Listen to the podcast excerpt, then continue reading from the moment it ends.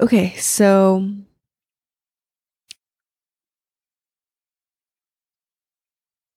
so I just want to record this because you know, in writing it's good, but it's a little different when you when you say it out loud. So I don't know if I'm losing my marbles right now. It's like 2:30 in the morning. 2:40, 2:36 to be exact. I like dates. So it's Monday, February 13th, 2023, 2 36 a.m. And I couldn't sleep. I had a lot on my mind. So I decided to get up and write because that's my thing. I'm a writer, right? And I'm a talker and I'm a handshaker and I am a cooker Wait, that doesn't make sense. I am a chef. There we go. That one's better. And I am just, I am too complex to categorize. Okay. That's, that's just who I am. And I think it's, it's just been really difficult for me because I was like, who am I? What do I want to be? But you know, it's it's just who I am, I guess. I admire anybody who already has that one thing that they're really good at. I don't know what I'm good at yet, but we'll figure it out on the way. That's what that's what this is about. So, I just want to say this out loud because I wrote it, but I don't know if it's actually that good because it sounds really good in my head. But once I record it and then I reread it back to myself, or I listen to this recording, I'll be like, okay, that's that's actually pretty good. Or that's actually horrible. What were you thinking?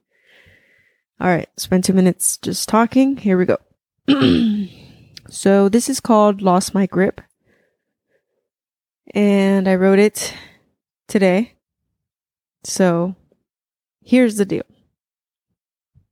I, all of a sudden, found myself recording every meal I was making, every step I was taking, every book I was reading, there was a growing underlying desire to want to do things for a camera. My intent was to inspire others, but you know what would really be powerful and could change the course of history? If you and I stepped outside and experienced the body in all its beauty, experienced the mind bending and shifting, experienced life, experienced the company of others, experienced the company of those who we love, experienced pain, experienced pleasure, but what validity does my advice have if I'm inducing you to stare at your phone, be on an application, be on an be on an application that intentionally is created to fetch your valuable attention as much as possible. Click through my stories, watch my little videos, all while you slowly and painfully disconnect that beautiful God given mind from the body you were given to take care of as if it was the temple of God itself.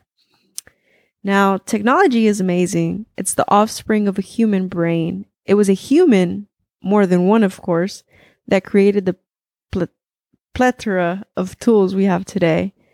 I am only skeptical about organizations whose best interest isn't in building a generation, a country, into new leaders and preparing them for the future, but what seems to be the complete opposite. We are now attention puppies quick little laugh there because I really laughed at that one. Great power comes with great responsibility. There's a parasite of greed up at the top. They seem to desire to live forever, but the cycle of life is unbreakable. A new generation must lead, heads held up high, family close, breaking bread with those around you. I have a lot to say and I have a lot of work to do. A catchy, short form video only dims the burning fire I carry within me.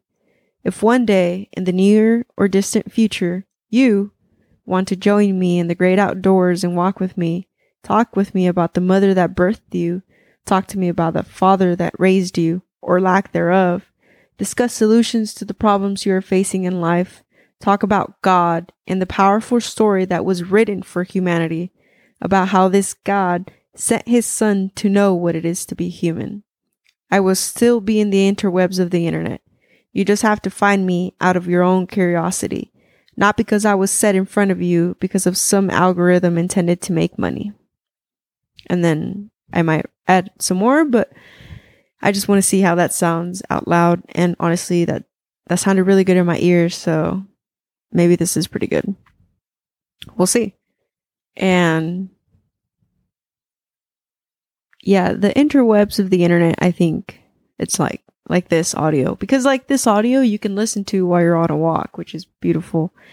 I of course am sitting down, but I sat down to work my mind and write. I like I I really love writing, so it's kind of like you know, it's like writing your own thoughts. You're putting them into you're learning how to structure them. Like I rewrote this like at least I don't know how many times and I was reorganizing it. I was like, okay, this sounds good. This sounds, what am I actually thinking? You know what I mean? So I was like reflecting on what I was thinking. So if you don't write, you should definitely write. You don't have to write like books, but you can write like journaling, right? That's beautiful right there. Journaling every day, kind of seeing what's in your mind. What, what are you thinking about? What, what's, what's bothering you? What's making you happy? Who are you hanging out with? Are you making the right decisions? What decisions haven't you made yet? Um, journaling really, really helped me back in the day, and it still does. Well, to be honest, I haven't actually journaled in a while, like talked about my day, but I, I write, I write quite a lot of poetry and prose and things like this where I just say what I'm thinking and then kind of reorganize it. So yeah, that's that's that's me. Your friendly neighborhood Spider-Man. Anyways, cool. I hope you're taking a walk if you're if I decide to publish this. Really, I hope you're taking a walk, getting some sun in. Even though I'm doing the complete opposite. But hey, I do that in the mornings. I listen to things while I'm on walks. Like I this is this is this is my routine for, for when I go on walks, okay? The first lap is no sound at all. I just have to be breathing, like meditative. I I've tried the sitting down and meditating. I, I'm not gonna say I can't do it. It's just that it hasn't worked for me.